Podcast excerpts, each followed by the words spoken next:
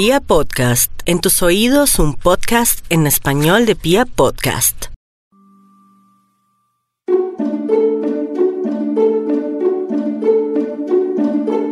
Tierra adentro, en la parte baja de la pradera, escondido entre los altos juncos que crecían en el borde de la laguna, había un nido lleno de huevos. Mamá Pata estaba suavemente sentada sobre ellos para darles calor. Esperaba con paciencia el nacimiento de sus patitos. ¡Corac! ¡Corac! Uno tras otro comenzaron a abrirse los huevos y los patitos asomaban por ellos sus cabecitas. Pero, ¿qué será esa horrible ave gris que aparecía? Mamá Pata no salía de su asombro. Ninguno de los otros patitos es como este, exclamó. Algunos días después, mamá Pata fue caminando hasta la laguna, seguida de sus patitos. ¡Plaf! Se lanzó al agua, y uno tras otro saltaron los patitos. Flotaban espléndidamente, y hasta el patito feo nadó junto a ellos. Pero después fueron al corral de los patos.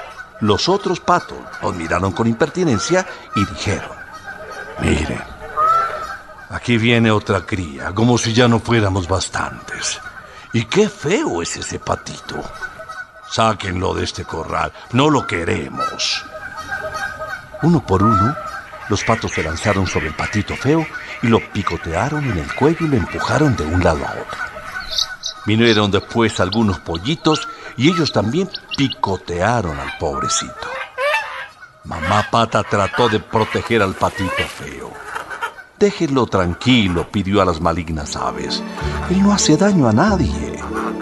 Pero de nada sirvió. Y hasta sus propios hermanitos empezaron a tratarlo mal.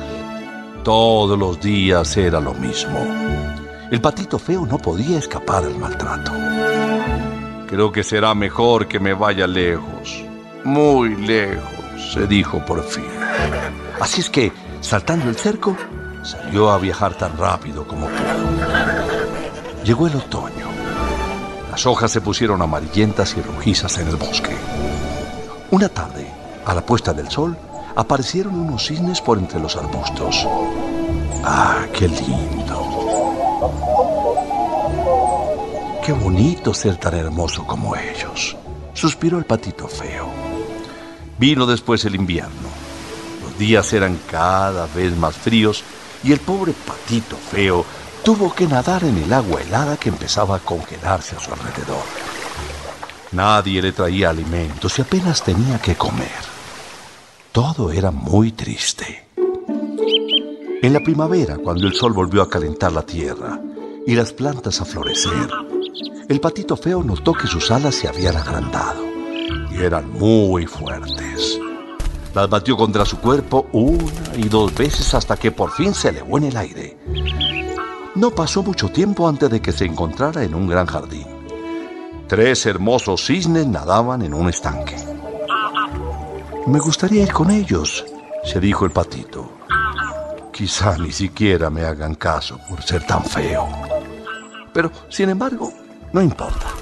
Lo intentaré. Voló hasta el agua y nadó rápidamente hacia ellos.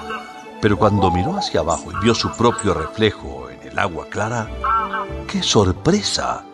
Ya no era un ave oscura y fea como le había parecido siempre. Él también era ahora un hermoso cisne blanco.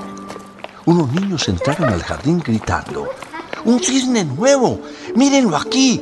Y después añadieron, ¡Es el más lindo de todos los cisnes!